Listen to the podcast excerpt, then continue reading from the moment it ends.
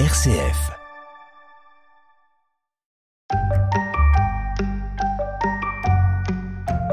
Bonjour à toutes et à tous.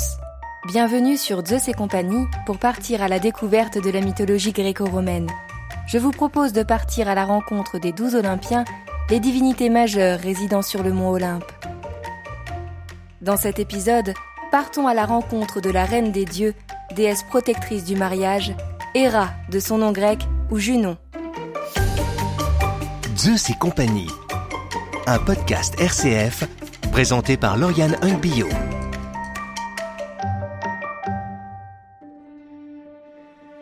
Tout comme Zeus, Héra est une chronide.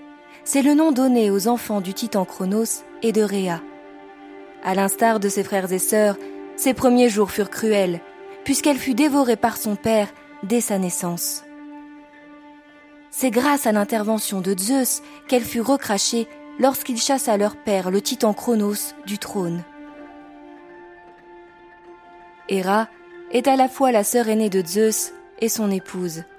Elle apparaît comme la reine des divinités et est souvent reconnaissable grâce au diadème et aux sceptres royaux qui l'accompagnent dans ses représentations. Les anciens identifiaient Héra comme la déesse aux bras blancs, celle qui incarnait la belle saison. Malgré les incartades de son mari Zeus, on ne connaît aucun amant à Héra. En sa qualité d'épouse loyale, elle est la protectrice des femmes légitimes et du mariage. Gardienne de la fécondité du couple, Héra protège l'accouchement et la maternité. Elle est une divinité bienveillante qui conseille et accompagne les héros dans leur quête, comme le renommé Jason. Mais Héra peut également se montrer vindicative et est célèbre pour ses colères. Elle se montre particulièrement violente à l'égard des jeunes femmes désirées par son époux qui subissent malgré elle de terribles punitions. Laissez-moi vous raconter l'histoire de l'une d'elles. Fille d'Inakos, Io était une nymphe d'une grande beauté et prêtresse au temple d'Héra. D'un seul regard, Zeus en tomba éperdument amoureux.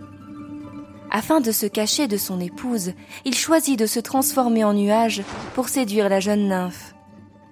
Mais c'était sans compter sur la perspicacité de la reine des dieux qui, face à ce brouillard inhabituel, partit à sa recherche.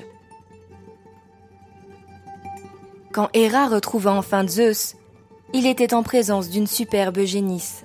Fais-moi-en don, ordonna Héra à son mari car elle avait bien percé la ruse de Zeus qui avait transformé la nymphio en génisse juste avant qu'elle ne les retrouve. La déesse la plaça alors sous la surveillance d'Argus, le célèbre gardien aux cent yeux. Mais Zeus ne pouvait se résoudre à abandonner la jeune nymphe. En secret, il fit appel à son messager, le dieu Hermès, afin de la libérer. Au son de sa flûte, Hermès parvint à endormir le gardien Argus et le tua dans son sommeil. Quand elle apprit la mort de son ami, Héra de rage envoya un insecte sur sa rivale qui ne cessa de la piquer jusqu'à la rendre folle. Désespérée, la nymphe à travers le monde. Ce n'est que lorsque la déesse fut apaisée qu'elle rendit à Io sa forme humaine.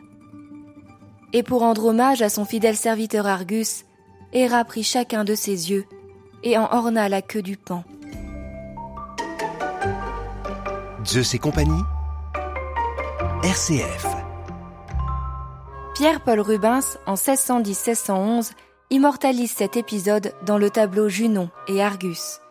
Junon, ou Héra, éploré par la mort d'Argus, s'apprête à déposer quelques-uns de ses yeux sur la queue du pan. Iris, la messagère des divinités et personnification de l'arc-en-ciel, lui apporte son aide en remettant à la déesse les yeux pris de la tête du gardien. C'est ainsi que le pan devint l'oiseau consacré à Héra.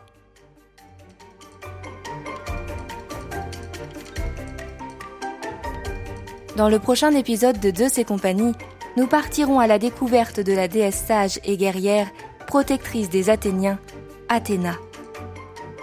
Pour découvrir d'autres figures marquantes de la mythologie grecque, rendez-vous sur notre site rcf.fr ou sur votre plateforme de podcast préférée.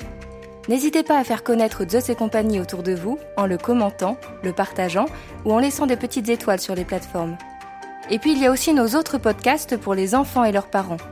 Quand je serai grand, les histoires fabuleuses des grands explorateurs ou La Fontaine, le podcast qui reprend les grands textes du fabuliste. Des podcasts à découvrir partout, tout le temps. Bonne écoute et à très bientôt pour de nouvelles aventures mythologiques.